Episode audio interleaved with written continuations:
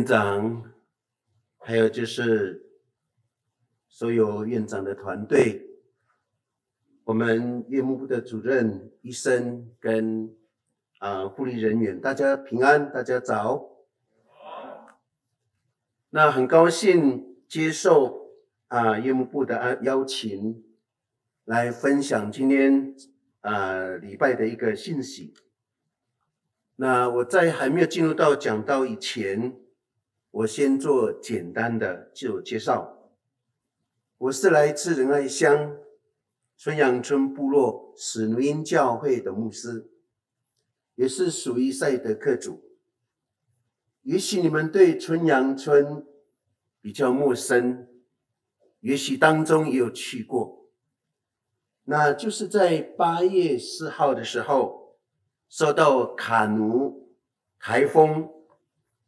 然后就带来好大的一个豪雨，那造成严重的一个灾情。我们知道电视都相继来报道，也就是在报道仁爱乡，特别是在赛德克族群这个地方，所以造成严重的一个灾情。这连续几次的一个呃台风所带来的一个豪雨。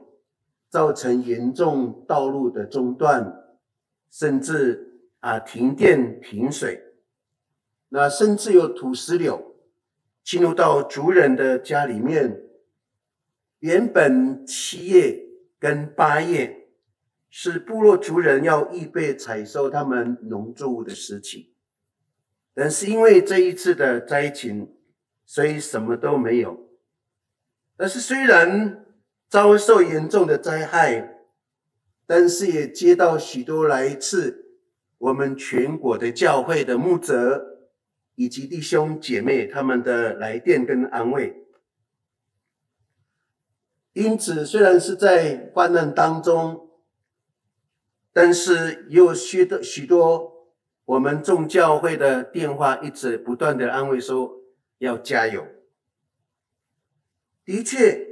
虽然是遭遇患难，但是神却是在患难当中的帮助，我们更能够体会上帝美善的力量。那最近教会也常常唱的一首诗歌，那个歌是说所有美善的力量。那这个是德国的神学家，他也是牧师的身份。他写了这一首诗歌，这个牧师叫做潘霍华牧师。当他在写这一首诗的时候，他自己正深陷这个苦难，因为在纳粹的囚禁当中被关起来，特别是在希特勒的时期，潘牧师他为了要坚守真理。他公开纳粹的反对纳粹的政权，他知道入狱是他迟早的事，但是他忠于上帝的呼召，他愿意付上任何的代价，甚至被监禁，甚至被严刑拷打，甚至会上上吊他自己的生命。所以他在一九四四年十二月的时候。他在监狱里面写了最后一首诗，后来也把它改编成为一个诗歌，那内容甚为感动，所以在这个地方，我想要啊来念其中的两段。他是说所有美善的力量，他说所有美善力量都是默默围绕，奇妙的安慰保守每一天。让我与你们走过这些日子，并与你们踏入新的一年。第二段是说，尽管过去的年日折磨心灵，艰苦的时光重担压迫我们，主啊，拯救饱受惊吓的心灵，以那为我们预备的救恩。所以在他的副歌里面是说，所有美善的力量都遮盖。无论任何都期盼那安慰，到早上，在晚上，早上，每一天新的一天，上帝都与我们同在。其实这一首诗歌的歌词充满生命力，可以感受这一位牧师他所坚持的信仰。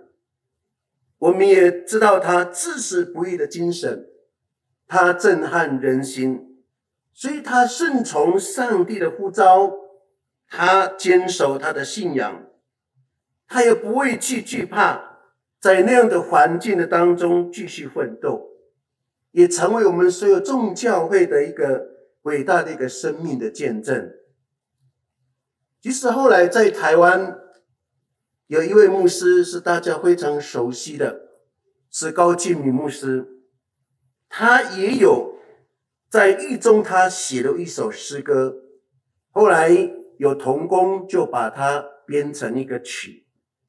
这个歌词是这样写的：他说：“我求主给我一束鲜花。”但他给我一颗又难看又有刺的仙人掌。他说：“我求主给我几只美丽的蝴蝶，但是他给我许多又丑陋又可怕的毛毛虫。我震惊，我失望，我哀叹。但是经过许多日子，我忽见那仙人掌盛开了许多鲜艳的花。”他说：“那些毛毛虫。”也变成了美丽的小蝴蝶，飘舞在春风里。上帝的旨意是最美善的，我们无法了解，也无法去理解上帝在我们生命中的带领。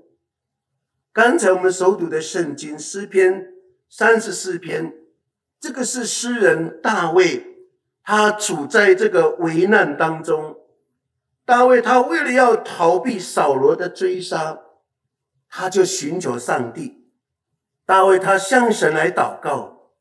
大卫说：“我祈求上主，他就垂听，他救我脱离一切的恐惧。”大卫说：“上帝垂听孤苦无助者的呼呼求，他救我脱离一切的患难。”在这里，神的回应是什么？神就救大卫，他脱离一切的患难。这是大卫他在他的生命他的生命当中真实经历到一个上帝的带领。不但如此，神还让大卫不再恐惧，让他能够安静下来。所以从这一段圣经的当中，我们看到一个处在遭受逼迫跟处境的当中，他经历到上帝的带领。也经验到上帝美善的力量，所以他就歌颂赞美耶和华的同在。所以他在这里，我们看到大卫在第一段的第一节的当中，他三次提到说：“我要，我要，我要。”大卫在这里是说：“我要时常感谢上主。”大卫说：“我要不断的来赞美他。”大卫说：“我要赞，我要歌颂上主的作为，这是经历到上帝的同在。所以越是在这个苦难的当中，越是在患难当中的环境里面，大卫他越是向神来赞美，因为赞美可以让人得到拯救。所以在患难的时候要先赞美，不要埋怨。就像在耶伯记耶伯所他的。”一个信仰的见证是说，当人埋怨的时候，神就不说话。所以有许多人都只问基督徒说：“为什么你们基督徒跟一般人不一样？”说为什么呢？他是说，为什么你们在生活遇到越是在苦难患难的当中，我却找不到你们的担心？前几天有一位新闻。记者就打电话来访问牧师，他说：“牧师啊，经过这一次的水灾以后，你们的族人接下来要如何去面对你们的生活？”我说：“我们族人除了很乐观以外，很重要的信心的来源是什么？就是信仰。因为部落都有教会，所以我们的族人都会借着祷告。”然后参加礼拜，找到心中的安慰。这个是什么？越是在患难的当中，我们知道越依靠上帝。除了要赞美上帝，第二个我们看到大卫是他以感恩来投靠耶和华。大卫他不单单是要赞美，还要投靠。那投靠的意思是说，是前往去依靠依靠别人以求生存。因为除了赞美以外不够，还要有行动，就是要去投靠，就是要相信神的话语。当大卫他劝勉这一群在患难中的人，他说：“你们要走进敬畏神的道，这样的话，耶和华才能够救你们脱离一切的患难，叫你们不再惧怕，叫你们不再羞愧，脱离患难。”他是说一切的好处都不缺，所以要感谢他，要敬畏他的道。就是说，我们族人除了很乐观以外，很重要的一个信心是信仰。因为部落有部落，每每一个部落都有教会，所以族人在会找到教会，成为他们投靠的地方。所以我们。族人、原住民，不论是遇到任何的患难，因为部落有教会，成为他们心中最大的依靠。借着教会弟兄姐妹彼此互相的祷告、安慰，找到那种生命的盼望。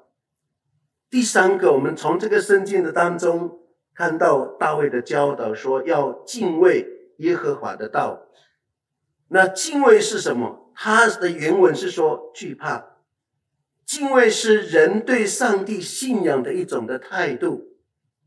我们是要把，也是说，我们对上帝的尊敬，我们愿意聆听神的教导，我们愿意服从神的命令，使我们愿意将我们的心思意念交给我们的神，我们愿意遵守他的旨意，朝向他，亲近他，所以让我们。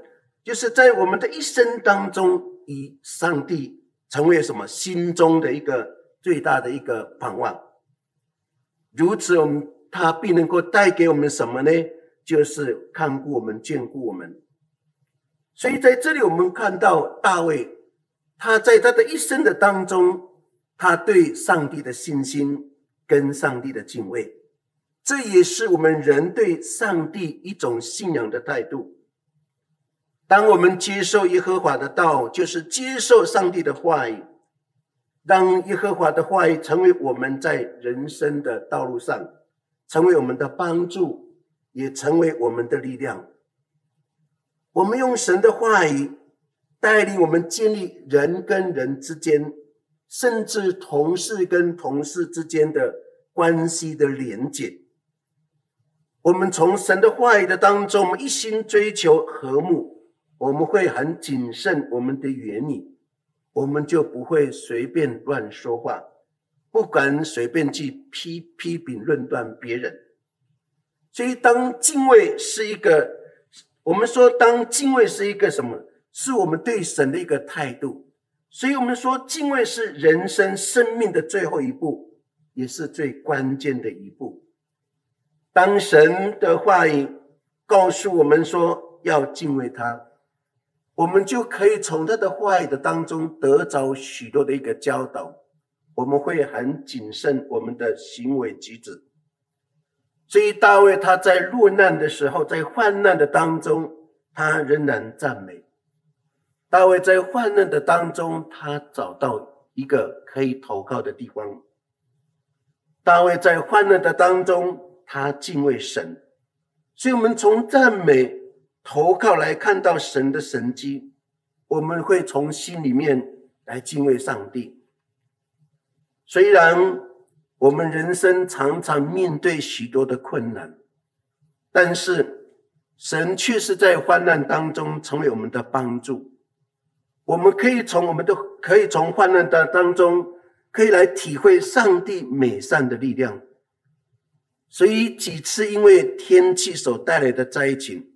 但是，却是让我们体会上帝的一个眷顾跟保守。这个是在我们在族人，在我们自己的部落的当中，常常听到的声音说：还好，我们有上帝可以成为我们的力量，可以成为我们的帮助。还好，虽然是遇到患难，但是神却是会带领我们啊走下一步。所以我从族人他们这样的一个信仰的一个坚信，可以看到他们虽然是在患难的当中，可以体会到上帝在这个当中的带领。我相信大卫他身处这样的一个苦难的当中，更体会上帝的眷顾跟保守。神没有告诉我们说，相信他就没有苦难，但是。在这个圣经的当中，他是说一人多有苦难，但是又怎么样呢？可是从圣经里面我们可以看到，我们也可以了解，神看到我们在患难的当中，他要救我们脱离一切的患难，而且不受伤害，甚至在神的心怀当中，我们是百分之百的安全，所以。我们不论在任何的时间，在任何的地点，我们认识我们的神，我们相信他，他就成为我们自己，成为我们在家庭的当中，甚至在医院、在职场最大的帮助与坚固。愿从这个圣经的当中，能够帮助我们得着更多的一些教导。我们一起来祷告。爱我们在天上的父神，主我们在急难困苦当中，帮助我们，愿像诗人一样来赞美你。在患难当中，让我们来认识你。我们深知你的美善，甚至愿意来转向你。愿神能够祝福你的话语，成为我们的帮助，也成为我们的力量。让我们看见主在这个当中你的美善，如此祷告是奉靠耶稣基督的名祷告，阿门。